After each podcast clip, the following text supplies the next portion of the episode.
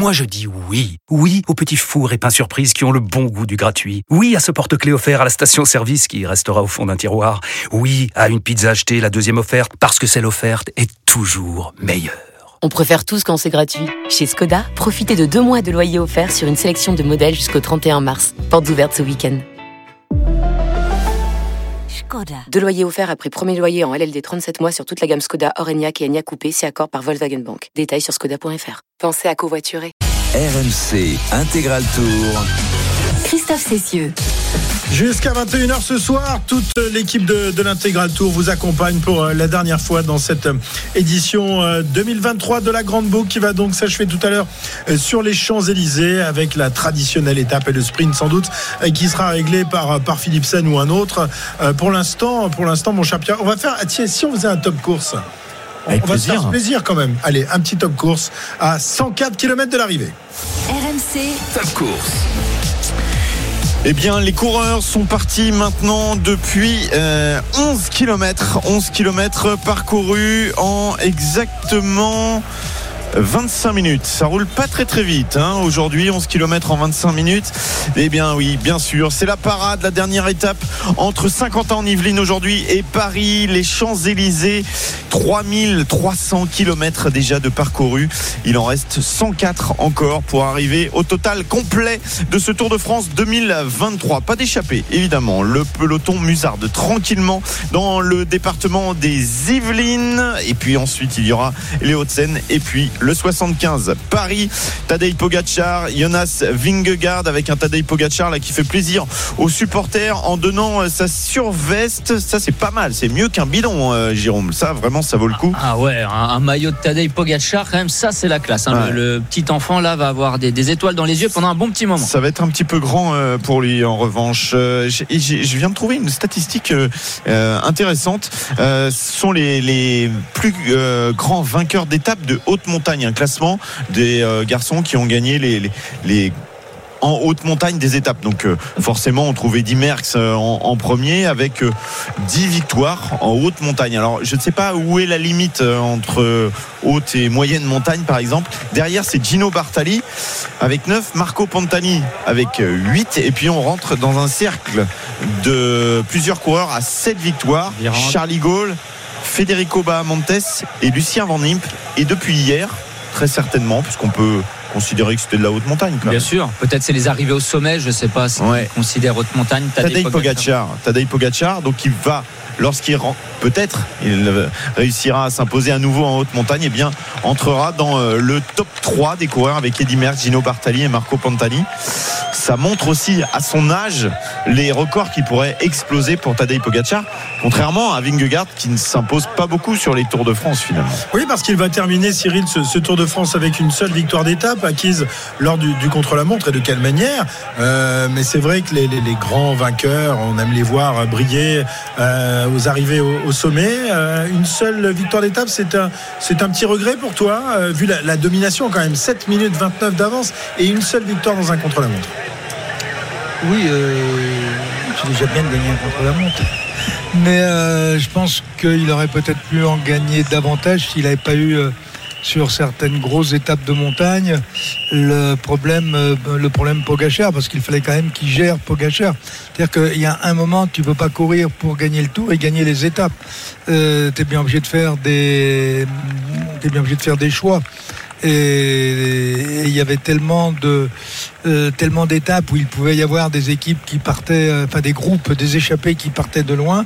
C'est toujours euh, aussi compliqué de mettre, euh, même s'ils l'ont fait, mais de mettre un cran au-dessus l'ensemble des équipiers pour neutraliser l'échappée avant la dernière ascension ou le dernier passage, le dernier passage au sommet.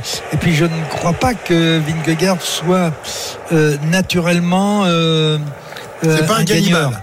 Ouais, c'est pas un cannibale. Un, un gagneur. Cannibale, oui, mais il faut avoir les possibilités. Un, il n'est pas très explosif, donc euh, euh, il est souvent, euh, s'il arrive au sprint, euh, il sera battu par quelqu'un de, de plus rapide que lui. Donc euh, c'est pas illogique sur, le, des- sur la façon dont ce tour euh, s'est dont ce tour s'est déroulé.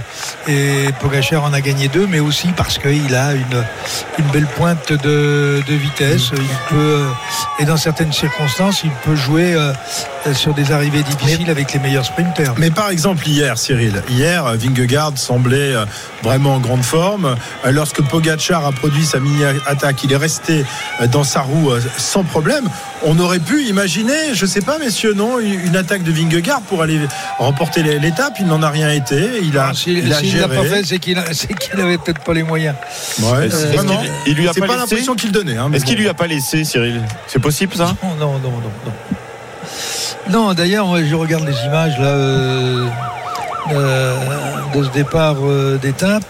On voit, très peu Jonas et, et Tadej parler ensemble, partager. Ils partagent avec tous les autres, mais pas avec Pogacar. Moi, je les ai vus euh, discuter tous les deux, moi. hein. Je les ai vus discuter tout à l'heure. Oui, mais pas, euh, Pas- pendant un quart d'heure, mais bon. euh, Bah oui, bah, ils vont pas, ils vont pas se taper dessus non plus, mais on sent pas véritablement un feeling extraordinaire. Ouais. Après, je sais pas si Vingegaard discute avec beaucoup de monde pendant des, des heures et des heures. Ça a pas l'air d'être un grand bavard hein, quand même. Vingegaard, en, en bon scandinave, ça a l'air d'être plutôt un taiseux qu'un Ouais. qu'un ex, qu'un expressif. Mais, mais après, après toute la bagarre, euh, la, la bagarre à laquelle ils se sont livrés depuis le début de ce Tour de France, euh, bon, euh, ce- sont des rivaux, ce sont pas des copains. Oui, et puis bon après ça n'empêche pas de, de parler, mais c'est ça, ils sont pas forcément proches. Je veux dire, c'est pas parce que euh, tu, tu gagnes le tour que tu dois euh, faire des grands discours à ton dauphin ou inversement. Oui, voilà, ils sont ils sont pas copains, ils sont dans deux, deux équipes différentes. Ils s'apprécient certainement euh, sur le vélo et dans leur manière de courir la, la bagarre qui qui nous proposent. Après, euh, voilà, je pense pas qu'ils partiront en vacances ensemble, c'est- mais, je pense pas qu'ils soient fâchés non plus. Mais c'est difficile, j'imagine. Enfin, je sais pas, j'ai pas été coureur du, du Tour de France, mais quand euh, ton directeur sportif, ton manager tous les matins te dit, il va falloir le taper, il va falloir le battre, il est revenu à 10 secondes, regarde ce qu'il a dit. Euh, c'est c'est difficile d'être copain derrière quand même, Cyril. Ça non, on, essaye justement de, de monter la, la rivalité euh, quand on est patron euh, d'équipe, non? Ou non? Oui, on peut essayer, mais ça marche pas tellement. Il faut qu'il y ait une légitimité. hein. Oui. Euh, vous pouvez dire à quelqu'un tape sur ton voisin. euh, euh, D'accord, mais Enfin, Vingegaard, il n'a pas quoi arrêté de taper sur son voisin et, et vice versa. Hein. Ils sont quand même envoyés des marrons et des nions dans la figure. On dirait que c'est le monde des bisounours chez vous, tout le monde s'aime quoi. Non, Ah, mais, mais, ça- non, non, c'est pas, pas ce qu'on dit, mais c'est pas pour ça qu'ils sont fâchés non plus. non, j'ai pas dit qu'ils étaient fâchés. On n'en sait rien au final. Non, fâché sûrement pas, mais je je pense pas qu'il y ait, euh, il y ait vraiment un feeling entre, entre entre les deux, mais c'est pas lié au directeur sportif euh, et au discours du directeur sportif euh, le matin de l'étape dans le bus et répété euh, chaque jour. Comme je dis, pour que deux personnes en arrivent à se haïr euh, ou à se détester, il faut qu'il y ait une légitimité de fait, Non, mais pas uniquement, rappelez-vous pas quand même, les alors, discours. Cyril, tu as connu la grande rivalité entre Anctil et Poulidor.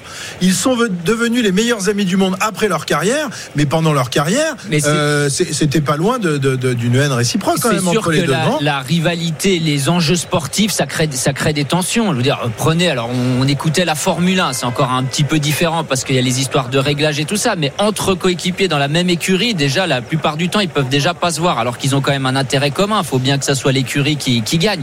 Donc imaginez quand vous êtes en plus pas dans la même équipe, plus tous les enjeux qu'il y a autour. Euh, mais je sais pas, toi Cyril avec euh, euh, Lemon et Ino par exemple, ils s'entendaient bien même quand ils étaient dans la même équipe? Non, je crois qu'il y a eu beaucoup de tensions euh, chez, euh, avec Bernard Tapie. Oui. Euh, et quand je dis beaucoup de tensions, euh, oui, puisque euh, même Lemon en est arrivé à dormir avec son vélo. Et, et Euh, Lemon, Lemon et Hino, Lemon et Hino, on se ra- je me rappelle d'une interview. Alors qui, l'a- qui l'avait donné euh, en, en début de Tour de France, euh, où, euh, où, euh, Lem- euh, Lemon. entre Fignon et Hino, Ah. pardon, euh, où, où Fignon euh, se moquait un peu de, de Bernard Hino. euh, il pia- pas des, pas des masses non plus les, les deux, Cyril. Non, mais parce qu'il y avait, des rivalités, mais qui étaient là aussi euh, logiques, légitimes. Vous êtes dans la même équipe et vous avez Ouais. tous les deux le même potentiel. Qui est-ce qui va prendre le leadership Il y a Ouais. un moment, il y en a un qui va être obligé de prendre le pouvoir. Donc c'est c'est des luttes de pouvoir, ce qui ne veut pas dire qu'on est euh, obligatoirement, qu'on a obligatoirement euh, envie euh, de le mettre dans les fusains, quoi. Et Ouais. pour revenir à Antil Poulidor, moi j'ai fait pratiquement six ans en chambre avec euh, avec Raymond. Euh, par rapport à Antil, euh, quand on quand on en parlait, il n'avait pas euh, il n'avait pas la haine de, de Jacques Anquetil. Il, re- il reconnaissait que sur un certain nombre de, Mhm. euh, de, de domaines, bon, bah, l'autre, euh, tu crois l'avoir battu, mais en fait, tu l'as jamais battu. Puis c'est lui à la sortie, euh, c'est lui à la sortie qui gagne, quoi. Il y avait eu quelques Mais, tensions, jamais semble, dans un certain Paris-Nice. des- des- des Dans un certain Paris-Nice, Cyril. Alors je te ressortirai Oui, il y en a eu fait. un sur Paris-Nice, oui. Ouais, ouais, Mais ça, je ça avait n'étais été très pas, tendu à l'époque. je, je n'étais pas encore euh, dans la même chambre puisque c'est en fait il y avait faut, faut aussi connaître l'histoire mais euh, parce qu'il y avait un troisième personnage qui s'appelait Rudy Altig dans cette affaire et cette affaire d'ailleurs on l'a évoqué euh, avec euh, Raymond l'époque avec Raymond puisqu'une fois on a vu un entretien chez les frères Bertrand à, Marseille et il y avait Lucien Aymar qui était là et où on a évoqué cette étape de, de Paris-Nice. Ça vaut son pesant de cacahuètes, mais je ne sais pas si c'est racontable. Bon, tu nous raconteras ça autour d'un bon mais verre. quand vous serez gentil avec moi, parce que vous n'êtes pas très gentil avec moi. Et on rappelle aussi que la fin de la, la guerre entre guillemets entre euh, Lemon et Hino, c'est quasiment ce passage main dans la main en 1990, Alpe d'Huez. à 1986 en haut de l'Alpe d'Huez. Oui, Euh, mais ça, c'est ça, c'est une mise en scène. C'était pour la photo. Oui, oui, bien sûr, mais c'est quand même la fin un petit peu de, de leur tension parce que euh, Bernard Hinault accepte finalement de travailler pour, euh, pour Greg Lemon ce Ouais. jour-là. Ouais. Oui, seulement dans les Pyrénées, il n'avait pas accepté de travailler pour euh, Lemon, il avait même flingué. Hum. Et il gagne l'étape, il avait mis euh, Lemon à 5 minutes. Ça s'est renversé euh, le lendemain quand euh, le Béraud qui avait attaqué euh, en bas du Tourmalet euh, s'est explosé tout seul. Après. Oui, oui, ça c'était avant, ouais. Très bien, c'était Oui, mieux avant, mais là, là, je suis sûr qu'il n'y a pas de grande sympathie entre, entre Pogacar et Vingegaard. Ils sont des, des rivaux, ils sont restés très corrects l'un envers l'autre. Je me rappelle l'année dernière, euh, quand l'un a failli, a failli chuter, l'autre l'a attendu. Bref, euh, voilà, ce sont deux il grands champions. Oui, c'est vrai qu'il a, il a failli tomber juste derrière. Ah, puisque t'es tombé, je vais tomber aussi. Allez. Euh, alors, Jonas Vingegaard, dont on a appris ce matin qu'il allait finalement se, enfin c'était hier soir, je crois, en conférence de presse, qu'il allait euh, eh bien disputer la, la Vuelta, qui débutera à la fin du mois d'août. Alors là, il n'aura pas Pogacar à- face à lui, mais il aura Remco Evenepoel. Et on a hâte, on a hâte, messieurs, de voir ce que ça va donner, parce que ce sera le premier affrontement dans un grand tour entre, entre Remco et, et Vingegaard, entre le vainqueur euh, du, du dernier Tour d'Espagne et le vainqueur du dernier Tour de France. Euh, Ça va être sympa à voir. Hein, Jérôme. Oui, il y aura un Roglic aussi. Voilà, c'est Il y aura Roglic c'est exactement aussi. ce que j'allais Ouais. dire. J'allais dire, il a aussi un autre adversaire et qui aura le même maillot que lui. Il aura Roglic.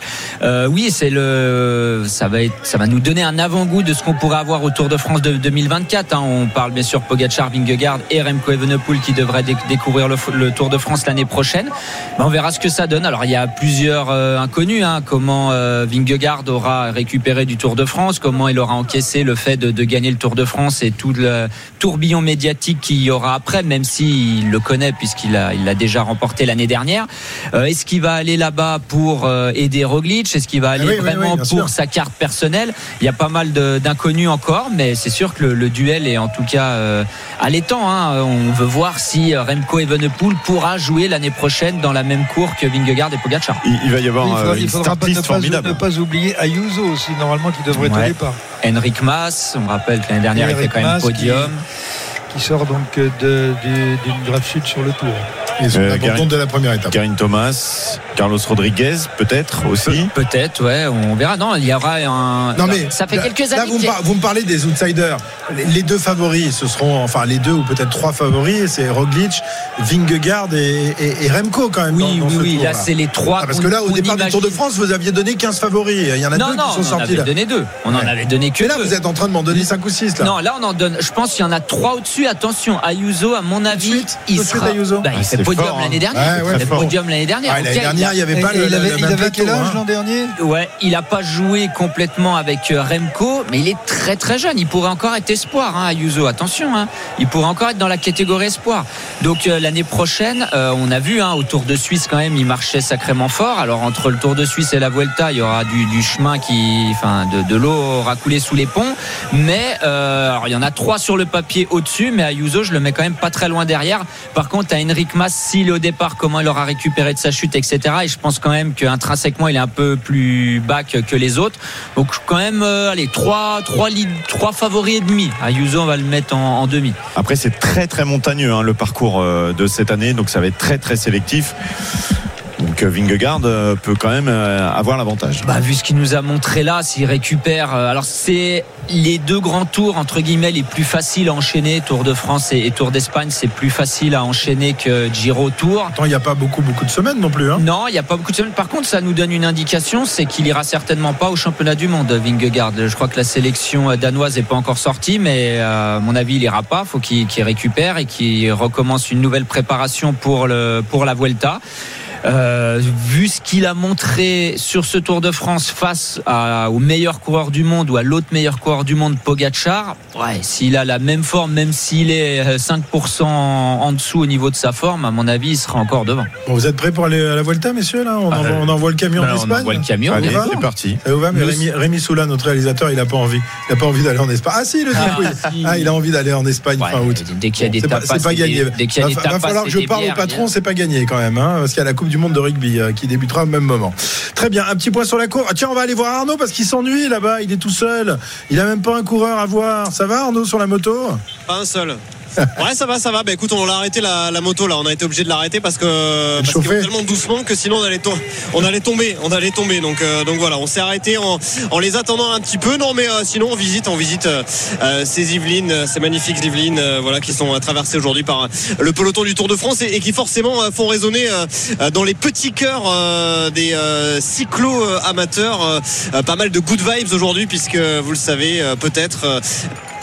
Euh, euh, Voilà, il y a beaucoup de- d'endroits où on peut faire du, du vélo euh, pour, pour les amateurs comme pour les professionnels d'ailleurs, euh, notamment euh, la vallée de Chevreuse, euh, non loin de, euh, du passage aujourd'hui euh, de cette étape du Tour de France. Donc, euh, donc voilà, on visite et puis je vous parlerai de Versailles tout à l'heure quand on passera Bien sûr, à Versailles. château de si Versailles, un petit château euh, pas, pas très connu. Euh, très bien. Juste une petite stat, Ouais. si des fois Vingegaard euh, remportait euh, la Vuelta, il n'y a qu'un seul coureur qui a été capable de faire le doublé dans ce sens-là, Tour de France puis euh, Vuelta. Donc il rentrerait quand même dans, dans l'histoire. Et oui, Froome. puisque Ouais, Chris Froome, exactement. Puisqu'avant la Vuelta avait lieu en, avril-mai, donc euh, ça avait été le cas pour Anctil, pour euh, Hino aussi, mais il y avait beaucoup plus de temps entre les deux grands tours. Et dans ce sens-là, euh, donc seul Chris Froome l'a réalisé. Très bien, il est 17h21, on va faire une pause avec le Tour de France. On va dans un instant partir au Japon, retrouver euh, notre ami Julien Richard avec donc le record du monde battu, écrasé même tout à l'heure par Léon Marchand, le nageur français dans le 4, 4 fois 100 mètres, 4 Il sera avec nous dans, dans un instant pour euh, évoquer ce record du monde extraordinaire. A tout de suite sur RMC. RMC Intégral Tour. Christophe Cessieux. Euh, un petit peu moins de 100 km encore à parcourir dans cette 21e et dernière étape du Tour de France. Le peloton est toujours à, à vitesse réduite en direction de, de Paris. On va donc en profiter pour aller voir un, un garçon qui lui a vu une fusée euh, ce matin dans, dans la piscine de Fukuoka au Japon où viennent de débuter les championnats du monde. Ce garçon, bah, il était avec nous l'année dernière sur les Champs-Élysées. voilà, il va nous manquer tout à l'heure à l'heure de l'apéro. Ça va mon Julien? Ah, parce que vous faites apéro. Oh bah tu sais bien à la fin du tour quand non, même. non, c'est pas votre style. c'est pas votre style. Bon, Ouais. Julien qui, qui nous a bien bien manqué. passé. Il n'y aura pas d'autres championnats du monde ou championnats d'Europe l'année prochaine. Tu seras avec nous donc. Ah, je crois qu'il y a des, y a un Il y a truc des qui s'appelle Jeux Olympiques. Je sais pas si tu vois ce que c'est. Je Ça sais se déroule pas. à Paris. En Euh, plus, oh là ça, là c'est l'été. Ouais, c'est voilà. Bon, bon c'est pas l'année prochaine qu'on va te revoir sur le tour alors. Bon, un jour tu, un jour tu reviendras. On s'est régalé avec toi avec les, les reportages de, de Julien euh, qui sont toujours euh, chiadés aux petits oignons. Alors, mon Julien, record du monde, record du monde écrasé donc ce matin par euh, par la petite merveille de la natation française qui était venue nous rendre visite l'an dernier. Tu t'en souviens dans, dans le camion RMC. Euh, il n'était pas en train de se préparer pour une grande compétition. Euh, là, ce matin, il a été stratosphérique en écrasant le record du monde du 400 mètres 4 nages. Ouais, il était en vacances et euh, il sortait d'un premier titre mondial et d'une première semaine incroyable avec deux titres mondiaux à Budapest et, et une médaille d'argent. Ce qu'il a réalisé, c'est monstrueux euh, ce soir ici à, à Fukuoka au Japon. Donc record du monde explosé du 400 mètres 4 nages. Il conserve son titre. Donc 4 minutes 2 secondes et 50 centièmes. Il enlève 1 seconde et 34 centièmes au record de Michael Phelps. C'était le dernier record euh, que détenait encore euh, la légende de la natation, l'athlète le plus titré de l'histoire des Jeux Olympiques, tous sports confondus. Et euh, comme un symbole, l'image était assez incroyable puisque Michael Phelps, il est présent à Fukuoka, il commentait la course d'ailleurs pour NBC, la télévision américaine, et c'est lui qui est venu sur le podium remettre la médaille d'or à Léon Marchand. C'est lui qui a fait une accolade aux Français, qui a levé son bras vers le ciel euh, devant le, public. Euh, et dans ce public, il y avait notamment les parents de Léon Marchand. Bref, l'histoire est, assez folle. Ça, ressemble à une passation de pouvoir presque euh, avec ce qu'a réalisé donc Léon Marchand, sachant en plus évidemment euh, que Léon Marchand et Michael Phelps ont un point commun l'entraîneur Bob Bowman. Bob Bowman était juste au bord du bassin. Il observait les deux GOATs, les deux légendes là en train de, euh, de se passer le témoin. C'est lui qui a forgé euh, Michael Phelps hein, euh, du début jusqu'à la fin de sa carrière pendant plus de 20 ans. Et c'est lui qui depuis deux saisons entraîne Léon Marchand aux États-Unis. Donc voilà un peu pour, pour l'image. Il avait du mal à trouver les mots à chaud, Léon Marchand. On l'a revu euh, euh, après euh, la récupération. Et justement, écoutez-le parler de, de cette rencontre assez dingue avec Michael Phelps. Bah, je pense que Michael Phelps c'est le nageur le, plus grand de tous les temps, donc forcément c'est assez spécial pour moi. Je l'ai rencontré ce matin pour la première fois, en plus, donc c'est plutôt amusant et voilà il a commandé la course, il était super content pour moi, donc c'est c'est génial. Je suis hyper content de pouvoir le faire aujourd'hui. Voilà, il lui a Ouais. même glissé euh, quelques conseils, euh, figure-toi, pour aller encore plus vite euh, sur les prochaines courses. Et notamment, il lui a dit qu'il pouvait euh, nager plus vite sur la, la dernière partie de la course, qui est le, le 100 mètres de crawl. Tu sais, le 400 mètres Ouais, de ouais. nage, c'est 100 mètres de papillon, 100 mètres de dos, 100 mètres de brasse, 100 mètres de crawl. Oui, parce que Donc voilà, euh, son, son- fait- son record du monde, il était en avance, très en avance avant, avant la, la quatrième Oui. nage. Et c'est vrai que sur le crawl, il a un tout petit peu perdu de temps, mais enfin, euh, il était quand même Voilà. largement devant pour le record du monde. Mais on, s'en- euh, voilà, ça- la, les- la- la marche est un petit peu réduite. euh, sur- Ouais, on l'a pas le- trouvé bon euh, sur la dernière. C'est- T'as raison, t'as raison. Franchement, on peut mieux faire. Il colle quand même, messieurs, il colle 4 secondes euh, au deuxième de cette finale. Carson Foster, enfin, Carson Foster, Ouais. pardon, l'américain. Euh, qui n'a vu que les pieds. Alors il a résisté, hein, euh, il a fait de la résistance, il a tenu Léon Marchand jusqu'au parcours de Brasse et après euh, il a passé la vitesse supérieure Léon et personne ne l'a revu. 4 secondes sur Carson Foster, 6 secondes 91 sur Daya Seto, triple champion du monde du 400 mètres 4 nages, le japonais à, domicile. Donc c'est vraiment considérable ce qu'il a, réalisé. D'ailleurs, c'est assez intéressant de l'entendre parler de ses sensations. Il avait le public japonais avec lui, figure-toi entre autres, parce qu'il est énorme, parce que la performance est monstrueuse. Mais euh, quand il est arrivé à Tokyo il y a deux semaines pour le, le stage de préparation, il y avait une télé nippone qui, qui l'attendait, qui lui a offert des cadeaux euh, Dragon Ball Z. Et Léon, il a fait un petit kamehameha à, à la, à la caméra. Ça a beaucoup plu. Euh, ils lui ont donné un petit surnom aussi de, de Saiyan. C'est- Euh, C'est quoi un Kamehameha, c'est Dragon Ball Z. Tu sais, là. Ah ouais, le- non, mais c'est pas ma euh, génération, Non, ça, c'est pas nous ça. C'est- Ah c'est- ouais. c'est- Explique. Ah si, Jé- Jérôme, Aïe, il- aïe, aïe, c'est c'est sa terrible. génération. Vas-y, fais-nous la Bien sûr, quand même. Il y a Kamehameha. Jérôme qui nous imite Kamehameha, je sais pas, il fait un drôle de geste avec les bras. voilà, bon, Donc il a senti cette énergie du public, euh, Léon Marchand. d'accord. Magnifique. Euh, c'est c'est pas. écoutez, ouais, on l'écoute, on l'écoute, on l'écoute. On y va. Ouais, c'était génial. Euh, J'avais déjà ressenti l'année dernière, euh, mais c'était assez différent cette année. euh, J'avais envie, enfin, je me sentais tellement bien que je voulais vraiment pousser le temps au maximum. Et surtout, il me restait encore des jambes pour finir. Et surtout, voilà, tout le, public m'encourageait, donc je sentais que, que ça allait le faire. Quand je touche le 300 mètres, je sais que je suis devant. Donc le titre, je pense que c'était bon. Sachant qu'il me restait encore des jambes pour vraiment finir le 400 mètres, je savais que c'était bon. Par contre, quand je touche le mur, c'est le temps qui m'intéresse. et, je regarde le temps, j'y crois pas trop. Je regarde 4 4-2, je fais mais non, c'est pas possible. Me retourne et je vois 4-2. Euh, donc c'était c'était un moment assez spécial. C'est génial. C'est un peu rassurant de voir que même lui, il est, il est surpris par. Ouais, Julien, a réalisé. 4 secondes d'avance sur son euh, adversaire le, le plus proche, c'est mieux que 4 minutes 38 dans un contre-la-montre du, du Tour de France ou non? Ah oui, je pense, ouais, ouais, là, là, je pense qu'il y, a- il y a. Non, non, je sais. C'est vrai que ça, c'est difficile à comparer, tiens. Mais non, mais c'est, ouais, c'est, c'est quand même une marge euh, assez phénoménale. Et surtout, euh, peut-être pour euh, terminer avec euh, Léon, euh, enfin pour l'écouter, c'est, c'est que, en fait, pour lui, il nous le disait avant, il se focalisait pas sur ce record du monde, mais plutôt, il considérait ça comme une étape pour arriver à ses objectifs. Et, ça veut dire que c'est pas fini. Ça veut dire que euh, non seulement se met est loin d'être terminé, on va y revenir, mais sa marge de progression, il sent qu'il peut encore mieux faire. Léon Marchand. Euh, je vais toujours chercher plus loin. Je pense qu'il n'y a pas vraiment de limite à ce que je peux faire. Euh, entre ce que je fais à l'entraînement tous les jours, entre euh, l'intelligence que j'y mets, les moments un peu plus durs, les moments un peu plus, plus faciles. Et je pense que je peux continuer à m'améliorer à, à descendre en dessous de, de 4-2. Donc voilà, c'est pour la suite. Ouais, il peut encore faire mieux. Voilà, peut encore faire mieux pour l'année prochaine, quoi. Exactement. Et puis euh, voilà, on- il va quand même prendre le temps de savourer. C'est ce que d'ailleurs ce que lui ont dit euh, un peu tout le monde. hein. Ici, l'équipe de France. euh, ok, il y a, il y a un protocole très strict, tu sais, de récupération. Et Bob Bowman est hyper à cheval pour tenir une semaine de compétition à un très haut niveau parce qu'elle est, elle est très longue sa semaine. Euh, mais quand même, ce soir, il va, il va en profiter, prendre le temps de profiter de ces moments qui, qui restent quand même assez rares. Et, et voilà, c'est un truc un peu phénoménal quand même ce qu'il a réalisé. Ah, on a perdu Ah. Julien. Julien, je sais pas si tu nous entends encore. Japon. C'est dommage, j'allais demander s'il avait le droit de prendre une grande bière. Ah non, parce qu'il a des compètes derrière. hein.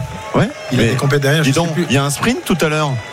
Il y a un sprint. Les Jumbo, ils sont en train de boire une coupe de champagne là. Bon, Ouais, ouais, ouais, c'est l'heure de ça, la, c'est de la coupe de champagne. C'est poison, avait dit euh, Richard Plug. Il a dû être débranché. mais il y a peut-être pas du champagne dans les couples, là. Ouais, on ne sait pas, on sait pas. En tout cas, il y a quelques coureurs de, de cette équipe, je peux vous dire, qui ils, ils crachent pas dessus en tout cas en soirée. J'ai fait Ah, avec vas-y, balance des noms, de balance, ces- balance. Non, non, je- Van Barle. je- Van par Barle exemple. Ouais, voilà, j'en ai un, j'en ai un. C'est vrai qu'il a une bonne tête euh, de, de fêtard, Van Barle. Il y en a d'autres Il y a un Français dans cette équipe, non? Christophe Laporte. Non, je suis pas sûr que Christophe Ouais, Laporte soit non, c'est pas celui. euh, Mais il y en a quelques-uns. Je m'arrêterai ici. Bon, j'en ai On va regarder les plus anciens. Voilà, les plus anciens, ceux qui ont pu euh, euh, disputer le, le Tour de France avec euh, avec Jérôme il y a il y a quelques années.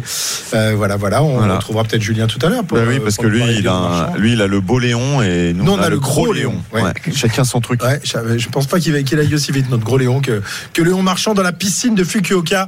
Julien Richard, notre envoyé spécial, qui va nous faire vivre ces championnats du monde durant toute la semaine. 17h33, on va euh, retrouver, euh, voir notre ami Arnaud Souk à l'avant de la course. Il y a un château, mais c'est pas celui de Versailles, ça. Ou alors, je ne comprends plus rien, mon cher Arnaud. On voit un magnifique château euh, sur euh, les, les images de la télévision Oui. qui sont fournies, mais c'est pas, Oui, c'est pas celui de alors, Versailles. Non, non, c'est pas. Je l'aurais reconnu quand même.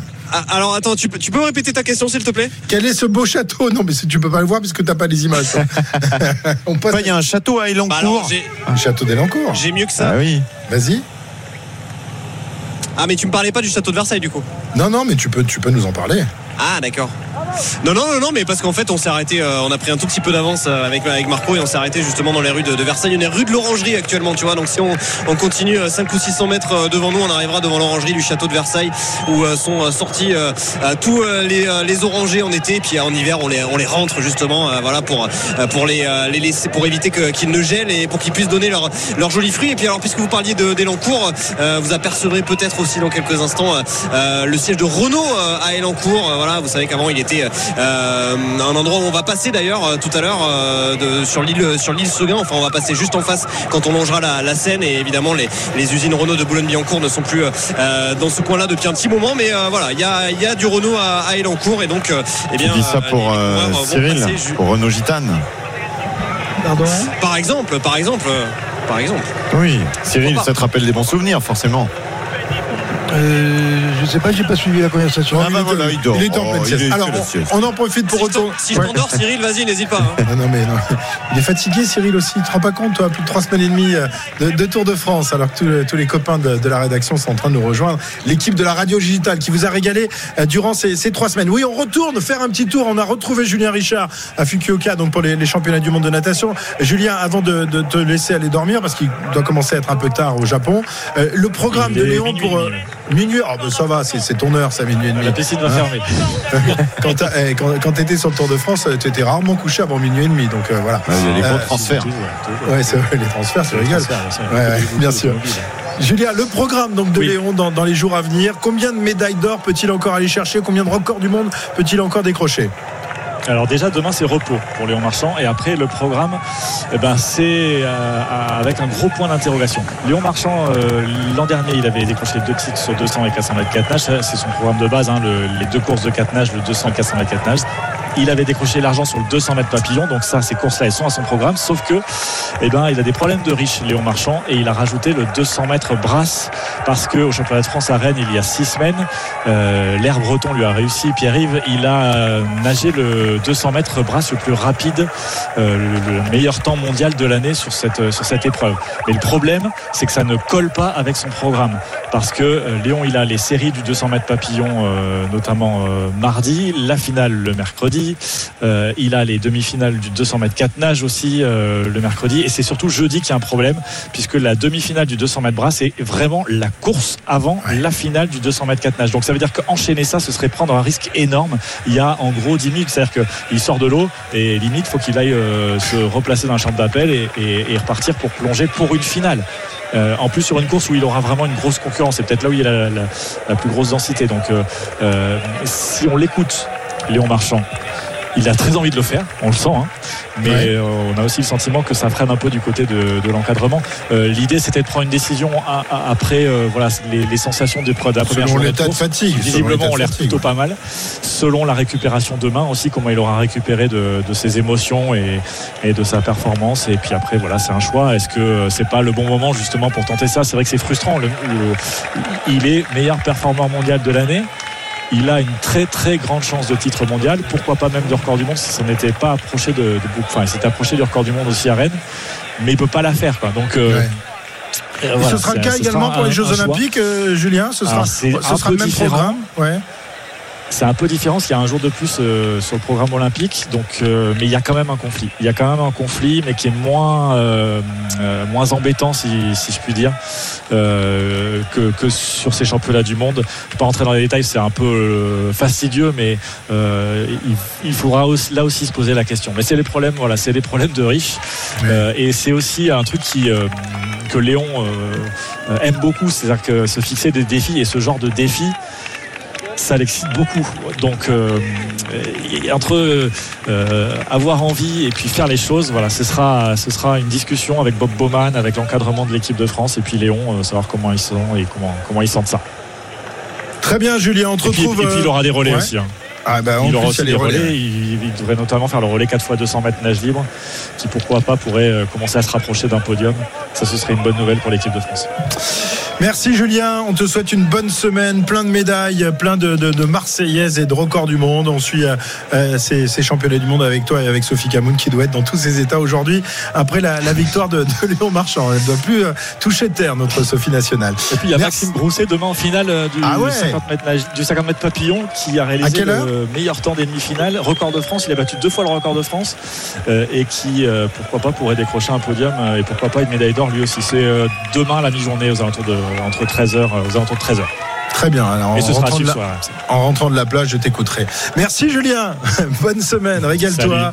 Et, euh, et, et surtout. euh, Plein de bonnes choses, plein de bonnes ondes pour euh, les nageurs français qui vont nous régaler. On est à un an des Jeux Olympiques, un an et trois jours. On rendez compte, dans un an, ce sera les, les Jeux et on les vivra avec Julien pour la natation, avec tous nos athlètes et avec toute l'équipe euh, d'RMC qui sera mobilisée évidemment. Euh, RMC, on vous le rappelle, radio officielle de ces Jeux Olympiques et des Jeux Paralympiques qui suivront. Euh, voilà pour la natation. Le top course tout de suite à 88 km, 888 de l'arrivée. Le top course. RMC, Top course. Et deux hommes en tête sur cette euh, étape ultime. Barguil et Turgis qui ont faussé compagnie au peloton. Ils roulent à, à 22, 23 à l'heure, mais comme le peloton est à 17, 18, ils ont réussi, Jérôme, à prendre euh, du champ. L'ardoisière est venue. C'est la première fois qu'elle travaille aujourd'hui, qu'elle a écrit 30 secondes d'écart sur euh, sa petite ardoise. Et voilà, ça a surpris tout le monde. hein. 30 secondes, va falloir, euh, va pas falloir Falloir qu'il traîne, hein, justement. Derrière, va falloir que ça commence à s'organiser parce que quand même 30 secondes à 88 km de l'arrivée, ça peut commencer à devenir dangereux. Voilà, les deux Français qui se font plaisir hein, et qui prennent un petit peu de champ et derrière on continue les photos évidemment c'est pour la blague c'est pour euh, s'amuser c'est euh, l'équipe Alpecin qui s'est montrée il y a un instant autour du maillot vert pour les photographes l'équipe Alpecin au classement par équipe elle est Jérôme? Dernière, je voilà bien joué dernière Très bien, le peloton qui passe euh, tout proche du golf national de Guyancourt. Magnifique, magnifique golf. Là où s'est disputée la Ryder Cup en 2018, évidemment. tu dis ça par rapport au maillot green Le maillot vert de Le maillot vert, bah oui, on, Ouais. on risque de Le le green. revoir tout à l'heure. Ouais. Le maillot green. Voilà, il est 17h41. Dans un instant, on part pour euh, Clermont-Ferrand, retrouver euh, Léna Marjac, euh, qui va suivre pour nous le, le Tour de France féminin tout au long de la semaine. La première étape a été remportée tout à l'heure par la Belge Lotte Kopecky. On va en parler de, de ce Tour féminin avec Léna. À tout de suite sur RMC. RMC Intégral Tour. Christophe Cessieux. 17h44, vous êtes sur RMC, c'est la fin du Tour de France dans 86 km maintenant. Le Tour de France 2023 tirera sa révérence et nous par la même occasion, on alors le Tour de France homme parce que le Tour de France femme, C'est parti. Est parti tout à l'heure. C'était à Clermont-Ferrand et vous allez le suivre tout au long de la semaine avec Léna Marjac euh, qui va remplacer Pierre-Yves Leroux. J'espère qu'elle est entraînée. Tiens, on va lui faire un top course. Euh, Mettez-moi un top course pour Léna Marjac, s'il vous plaît. RMC, Top course. Léna, où en est-on dans cette première étape euh, du Tour féminin? Eh ben, t'es très bon, euh, Christophe. La première étape, c'est terminé avec cette, cette boucle hein, autour de, de Clermont-Ferrand. Et finalement, c'est une étape beaucoup plus calme que ce qu'on pensait. On pensait déjà voir quelques, attaques et notamment ce, duel entre euh, Annemiek van Vleuten et Demi Vollering. Finalement, rien de tout ça. Ça s'est joué dans euh, la côte de Durtol, environ 10 km de l'arrivée. Et c'est finalement Lotte Kopecky qui remporte donc le premier maillot jaune de ce euh, Tour de France. Elle s'impose avec 41 secondes d'avance sur sa coéquipière Lorena Vibus de l'équipe SD Works. Et alors, elles sont où, notre française? Elle est où, la petite Juliette là? Je Il me semble qu'elle a terminé, euh, elle, a, elle a terminé deuxième du sprint euh, qui, qui est arrivé derrière. Non, elle, ah, c'est Non, pas elle a elle. perdu une minute 26 Non, c'est Ah, malheureusement. ah, une coéquipière. Alors, on a vu les, les- les images tout à l'heure, mais j'avais pas le commentaire. J'ai j'ai vu juste. Ah ouais, malheureusement, une minute 26 perdue. Aïe aïe aïe, c'est un je- mauvais, mauvais coup là hein, pour Juliette. Ouais, Juli- Juliette Labousse, ouais, très mauvaise euh, opération. Elle, en plus, on se souvient, elle avait terminé quatrième l'an dernier sur ce Tour de France Femmes. Elle s'est faite piéger et distancer dans les euh, derniers kilomètres. Et donc, euh, ouais, elle arrive à presque 1 minute 30 derrière la vainqueur du jour. Et pourtant, euh, la coureuse de 24 ans est l'une des seules françaises qui pourrait prétendre un podium ce soir euh, sur ce tour. Donc, euh, voilà, mauvaise opération aujourd'hui. Et puis, aussi un petit peu de déception hein, du côté de l'équipe française de la FDJ. Evita Music, qui était huitième l'an dernier, elle aurait d'ailleurs préféré un meilleur finish. Écoutez. Je m'attendais à ce qu'il y ait plus de tension dès le début. À partir du kilomètre 80, là, ça a commencé à devenir euh, très très nerveux. Avec, euh, il a fait y avoir plusieurs chutes. Plusieurs fois, je me suis fait peur. Je suis vraiment euh, tout près de, de basculer et je suis rentrée presque directement. Malheureusement, les autres équipes ne jouaient pas trop euh, la victoire d'étape et voulaient pas collaborer avec nous. Je me doutais quand même que ça allait, ça allait finir comme ça. Je m'attendais à ce que ça attaque vraiment depuis le pied. J'aurais préféré arriver pour la gagne, mais euh, voilà, il y aura d'autres occasions aussi. Et puis d'autres occasions déjà dès demain avec euh, ce nouveau départ à Clermont-Ferrand, 151 km de course jusqu'à Mauriac dans le Cantal avec notamment six côtes répertoriées. Ça va donc bien grimper et ce dès le début de l'étape. Tu vas commencer à connaître Clermont-Ferrand, Léna. Hein Oui, oui, oui. Alors euh, bon, je garde pas un très bon souvenir de cette ville déjà lors de mon premier passage, euh, lors de la première étape de repos, euh, la deuxième, et- première étape de repos du Tour de France Homme. C'était assez Bon. calme. Ah, c'est- ah, bah, assez calme. Mais tu avais mis l'ambiance quand même. Attends, parce que Léna, euh, Non, vous dire que. hein, Non, souviens-toi, ce soir-là, j'étais assez arrivée un peu fatiguée. entamée. Elle est arrivée un peu entamée à la première étape de repos. Heureusement pour toi, c'était pas une journée de repos en plus. Léna, euh, alors évidemment, le, le Tour de France euh, féminin n'est pas aussi long que le, le Tour de France masculin. Euh, tout est rassemblé sur, sur une semaine. Raconte-nous un peu à, à quoi va ressembler le, le parcours. Donc, tu te disais, départ de Clermont aujourd'hui. Demain, on, on repart de, de Clermont pour aller à Mauriac. Donc, on reste euh, la région Auvergne. Et ensuite, euh, on va faire une, petite descente vers le sud-ouest, c'est ça, vers les Pyrénées? Ouais, c'est ça, vers, vers les Pyrénées. On va passer par euh, Albi, Rodez et surtout l'étape que tout le monde attend cette année parce qu'il y a une étape de haute montagne. C'est le Tourmalet. C'est samedi prochain. C'est l'étape que toutes les coureuses nous ont euh, parlé hier euh, lors de la conférence de presse. Elles l'attendent avec impatience parce que bah, c'était un peu les, le sort d'étape qui, man- qui manquait sur, sur ce tour. Euh, Marion Rousse aussi l'évoquait. Il fallait une grosse étape, dont cette année, direction les Pyrénées, direction le Tourmalet. Et la nouveauté, c'est aussi inédit sur cette saison, sur cette, cette édition, c'est un contre-la-montre, un, fini- un chrono pour finir et clôturer ce Tour de France. Ce sera donc dimanche prochain, en tout 8 étapes. Voilà, huit étapes. Euh, et là, euh, Juliette, euh, Jérôme a des chances de, de faire son retard, même si on espère qu'elle l'aura fait d'ici là. Avec le Tourmalet, c'est une redoutable coureuse de, de contre-la-montre, hein, Juliette Labousse. Oui, oui, oui, elle a déjà été championne de France. Maintenant, euh, déjà malheureusement une minute 20 26 de retard, c'est quand même. Vleuten s'est fait piéger elle aussi Non, non, non, elle s'est, elle s'est pas faite piéger. Euh, voilà, on a eu euh, nos, nos meilleures chances françaises qui se sont fait piéger puisque et, euh, a fait quand même sixième du, Tour d'Espagne, donc elle prétend quand même peut-être un, top 5 sur ce Tour de France. Alors elle, elle a perdu un petit peu moins de temps, 43 secondes. Mais voilà, que ce soit le, Tour Malais ou le chrono, ça pourrait permettre à, nos Françaises de revenir un peu dans le jeu. Mais voilà, vous avez euh, quand vous avez des, des Marianne Vos, des Demi Voloring euh, ou Cécile Ludwig par exemple pour la formation FDJ Suez, bah, c'est compliqué de partir déjà avec un débours de 40 secondes ou d'une minute 26. Mais voilà, faudra qu'elle passe à l'attaque pour essayer de refaire le retard. Il y aura de quoi faire euh, samedi parce que euh, l'étape euh, dont tu parlais, euh, Léna, il y a évidemment le, le Tour Malais classé en hors catégorie pour finir, mais avant il aura fallu faire le col d'Aspin aussi. ouais. Donc, donc voilà, des, des écarts sans doute très importants lors de cette étape de samedi. Et la grandissime favorite, c'est évidemment Annemiek van Vleuten, euh, la cannibale du, du cyclisme féminin. Cyril, on, on rappelle qu'elle a réalisé quand même le triplé l'année dernière. hein. Les, les trois grands tours, et cette année, elle est bien partie pour réaliser la, la même chose. Cyril, tu, tu la comparerais à qui euh, dans, dans le cyclisme masculin et dans les, grandes heures du cyclisme masculin Il y a eu déjà Gianni Longo, qui était elle aussi euh, du genre cannibale, mais là, avec Van Vleuten, on a encore euh, dépassé les, standards de Gianni Longo, non? Euh, oui, oui. il faut dire aussi que le cyclisme féminin a beaucoup évolué, surtout ces, ces dernières années. Le niveau a également énormément évolué. D'une part parce qu'il y a plus de compétition, il y a plus de confrontations euh, au plus haut, euh, au plus haut niveau. Euh, donc le cyclisme féminin est, en train de s'asseoir de façon, euh, de façon pérenne et avec des niveaux de performance qui sont absolument extraordinaires. Et la championne du monde, malgré une chute, rappelez-vous, au dernier championnat du monde, a quand même réussi à s'imposer. Non, pour moi, elle est actuellement hors norme. S'il fallait trouver un, homme capable dont on pourrait comparer, euh, je ne pense pas, le plus proche pourrait être euh, allez, euh, Eddie Merckx, mais bon, c'est- difficile, à- c'est difficile à comparer quand même parce que Ouais. on n'est pas dans le même déroulement des courses, euh, les équipes sont pas structurées encore euh, comme le sont ou comme l'étaient les, les équipes professionnelles, mais euh, oui, c'est Merckx qui se rapproche le plus. Ouais, qui se rapproche le plus. Donc Annemiek van Vleuten, vainqueur de la Vuelta en mai dernier et du Giro d'Italia qui s'est achevé il y, a, il y a deux semaines à peine.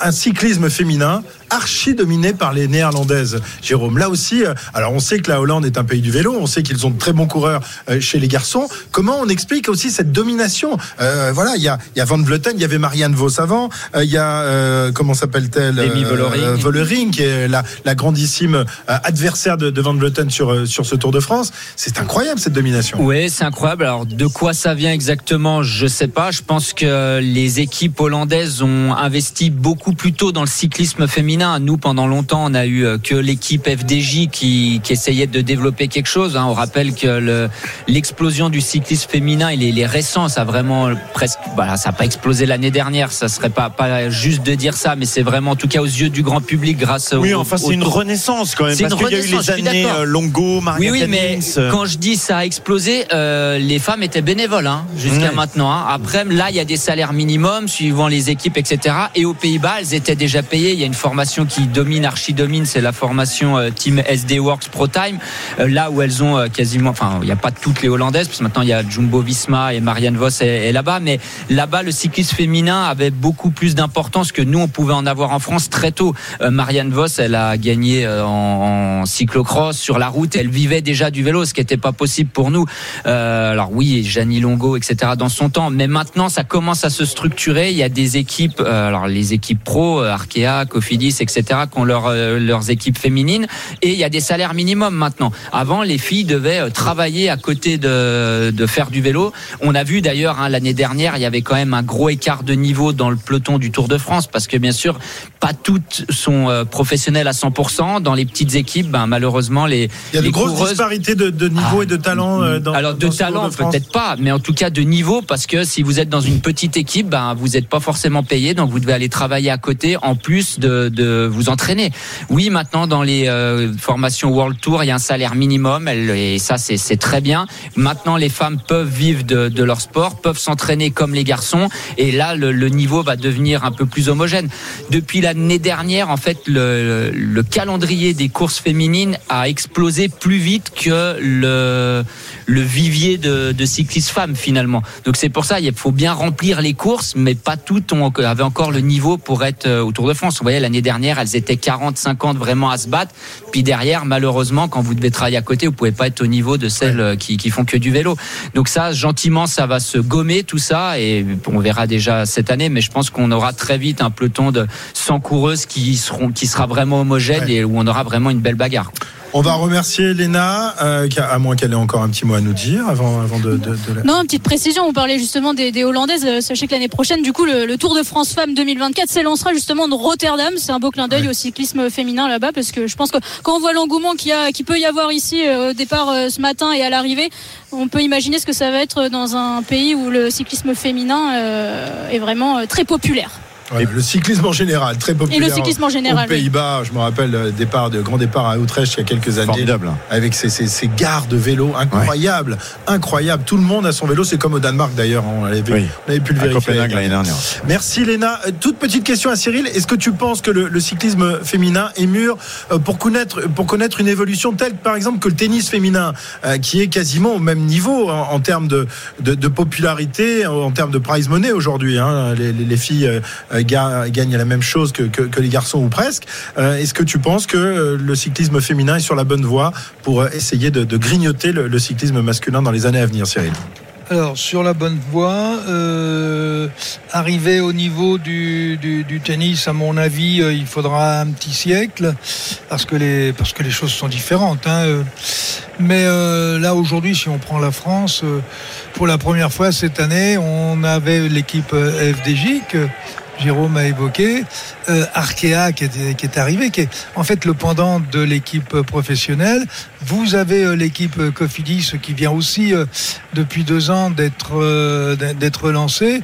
Ces équipes-là, il va leur falloir, allez, entre 3 et 5 ans pour arriver au niveau des équipes étrangères. Mais le mouvement est lancé et il est lancé, euh, et c'est une bonne chose, euh, il est lancé au travers des structures euh, professionnelles euh, hommes et c'est ce qui va leur permettre d'être euh, euh, d'être capable de bâtir de vrais projets et puis surtout il faut euh, il faut euh, au niveau des cadettes euh, des minimes des cadettes des juniors je suis désolé il faut commencer un travail énorme parce que à ce niveau-là, encore en France, on fait du vélo quand on a une heure entre les cours. Mhm. Même si on a de très grandes championnes en France, peut-être pas sur la route encore, même si Juliette Labousse euh, se rapproche vraiment du très très haut niveau et du, du, du niveau extrême hein, de, de, de Ouais. Elle a terminé Ouais, deuxième on a du, eu du Giro. Audrey Cordorago. Audrey Cordorago, mais, mais je parle voilà, mais dans d'autres disciplines. disciplines, on a des Mathilde Gros, on a des Loana Lecomte, on a des Pauline Ferrand-Prévôt qui sont vraiment au top mondial. Euh, on espère évidemment que Juliette euh, et, et que d'autres arriveront à, à leur tour à rattraper les, les Hollandaises dans, dans les années à venir. C'est sans doute le- la clé du succès en, en France parce qu'on sait que euh, pour que le, le grand public soit particulièrement intéressé dans notre pays, il faut que nos, nos Françaises et nos Français marchent, même si euh, aujourd'hui le, le Tour de France Alors, n'a plus besoin que, le les Français VTT marchent. hein. Où, le VTT où on brille et qu'on est au niveau mondial. euh, au niveau des autres nations, parce que les structures du VTT sont d'abord beaucoup plus petites, et ce sont des teams en fait, hein, des teams avec deux, trois ou quatre athlètes seulement, euh, avec tous les préparateurs physiques, préparateurs de matériel, euh, bien sûr les, entraîneurs. Euh, on ne peut pas le comparer au cyclisme sur route, où là il vous faut entre 15 et 20 filles, plus le personnel.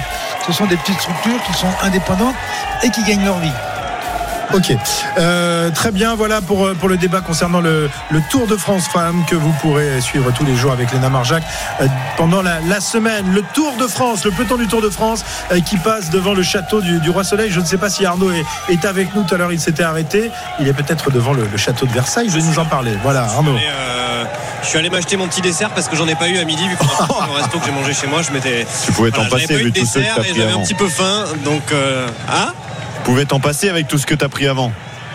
Mais alors le, le problème c'est qu'en plus j'ai fait de la boulimie, je me suis acheté un paquet de gâteaux et je l'ai quasiment torpillé en entier. Euh, bref, Alors que nous, pour m'a information, tu vois, on a encore un petit sac de gâteaux acheté à Bilbao. Oh. Imagine Ah On n'a rien grignoté tout comme la pierre, hein, Ouais, ces c'est gâteaux. qu'ils devaient vraiment pas être moisis, encore là. Je crois que vous avez des stocks dans le frigo du camion aussi. hein. Ah là, c'est pour l'apéro tout à l'heure.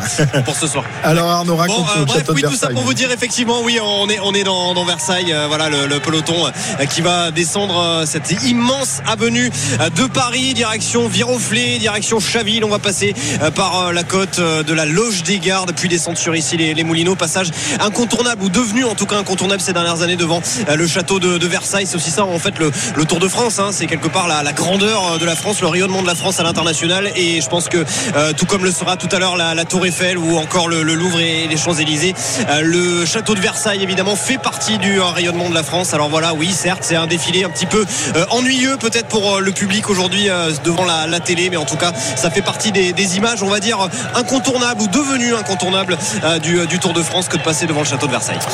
Merci Arnaud. euh, Enfin, le rayonnement de la France. Oui, L'année bah, prochaine, on arrivera à Nice. ava- avaler on arrivera à Nice l'année prochaine, donc ce sera formidable. Le. Rayonnement de Ah oui, la. là, il va falloir. Il n'y aura pas un rayon de soleil. Et, et- et ça serait bien qu'on arrive.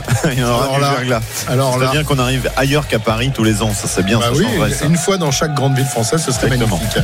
Très bien, il est 17h59, on se retrouve dans un instant pour euh, la suite de l'intégral tour, Euh, toujours en, en direct des Champs-Élysées. À tout de suite. RMC Intégral Tour.